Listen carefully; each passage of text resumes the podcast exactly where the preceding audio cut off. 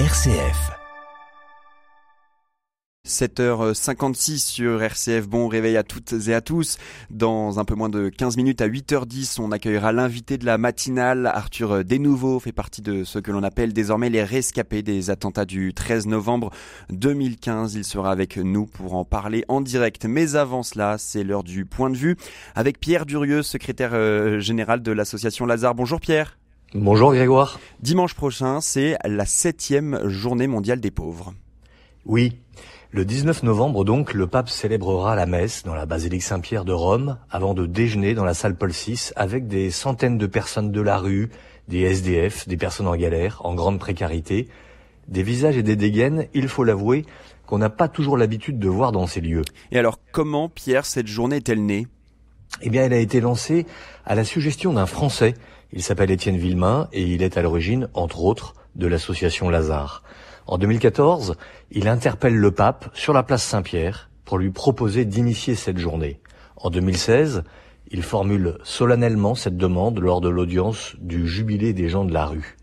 Et le lendemain, lors d'un échange imprévu dans la sacristie de Saint-Pierre, Étienne demande au pape, pour la troisième fois donc, d'organiser la journée mondiale des pauvres.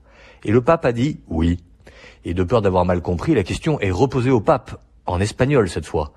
Oui aussi, semble s'amuser le pape. Et quelques dizaines de minutes plus tard, François annonça dans son homélie, sortant d'ailleurs de son texte et prenant les traducteurs de cours, l'initiation de cette journée. Et c'est à la fin du jubilé de la miséricorde que le pape écrivit que désormais, chaque 33e dimanche du temps ordinaire serait journée mondiale des pauvres, juste avant la fête du Christ roi donc, nous voilà invités à célébrer le Christ pauvre. Et le pape a écrit dans son message pour cette septième journée, nous sommes appelés à découvrir le Christ en eux, à préparer, à prêter, pardon, notre voix à leur cause, mais aussi à être leurs amis, à les écouter, à les comprendre et à accueillir la mystérieuse sagesse que Dieu veut nous communiquer à travers eux. Quelle est euh, cette mystérieuse sagesse dont parle le pape?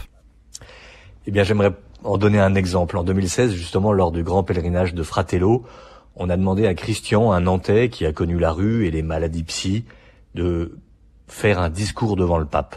Il l'avait, vous l'imaginez, longuement préparé, avec un ami de Lazare d'ailleurs, et il tenait beaucoup à parler de la paix, car c'était le 11 novembre.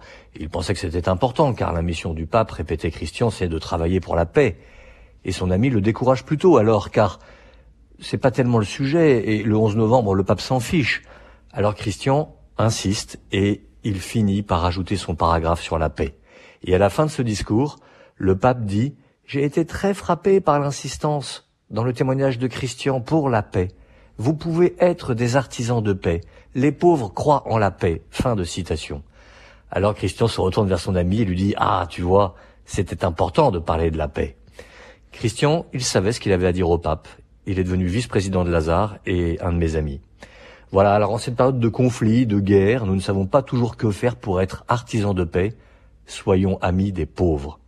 Ne cherche pas à être l'ami des pauvres, dit Frédéric Ozanam. Commence par être l'ami d'un pauvre.